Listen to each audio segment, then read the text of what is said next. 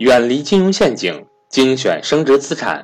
大家好，我是各位的班主任登海，欢迎想跟赵正宝老师系统学习投资理财的伙伴和我联系，我的手机和微信为幺三八幺零三二六四四二。另外，凡在本月报名财商与投资班的伙伴，均会赠送关善祥老师佛山私募见面会完整版录音。下面请听分享。有我们的听众给我们发来信息，说老师，你们节目讲的真的不错啊，我学到了很多关于投资理财的知识。但是呢，我有一个问题和困惑，想咨询一下。哎，我就问什么问题和困惑呢？他说，咱们节目当中呢讲的很多这个投资的资产呢，都是一些高成长性的，也有风险的。那这位学员呢也明白也了解。投资都有风险啊，没有百分之百没有风险的事。所以呢，我们节目当中呢讲房产啦，讲这个股票类的、股权类的投资啦比较多一点。他就说尝试过拿小钱，尝试过一些高风险这种投资，他一点风险都不能承受。每当账户上或者他资产上面有一些亏损的话，他就会睡不着觉，紧张着急，哎，容易引起焦虑。他试了几次都不行。所以呢，他就说：“老师，您讲这是挺好，但是我发现它不适合我。”哎，我问他：“你试过多次了吗？”他说：“是的，我试过多次了啊，在两年的时间内试过几次了，都不合适。”，那我就跟他说：“其实呢，他属于是风险厌恶型的投资人。什么是风险厌恶型投资人呢？就是投资人是分很多种类的，比如说有的人就是这种冒险进取型的，哎，他不担心，他不是特别惧怕他的亏损或者这种失败。”他愿意不断的尝试，不断的尝试，不断的去摸索外部的规律，不断的去对自己的这种心理承受能力做调节、做调整，然后不断的想获得多的或者说更合理的收益，这就是风险进取型的。还有一种就是风险厌恶型的，风险厌恶型的就是一点风险都不愿意碰到。如果你想把一个风险厌恶型的人变成一个冒险进取型的，其实是非常难、非常难的。为什么？有句话叫做什么？叫做江山易改，本性难移。很多从小到大长了几十年长成的东西，其实它是很难改变的。可以说真的是非常难。你要让一个风险厌恶型的变成一个冒险进取型的，他要对自己的这种内心的这种性格情绪的改变是非常之剧烈的。所以大多数人其实是很难改变的。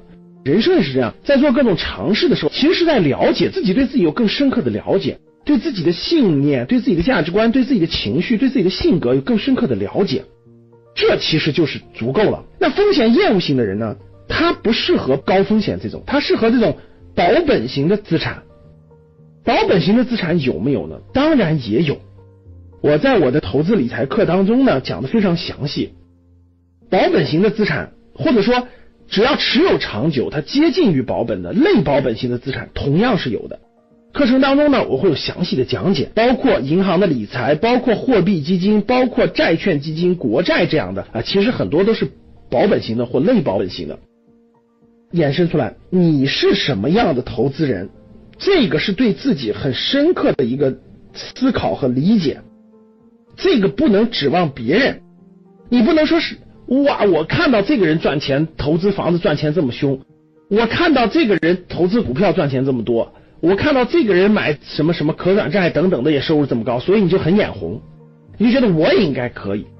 其实呢，也许那个人他炒房子背那么多的外债，他一点压力都没有，但是你就不行，你背一点外债你就很严重了，很焦虑了。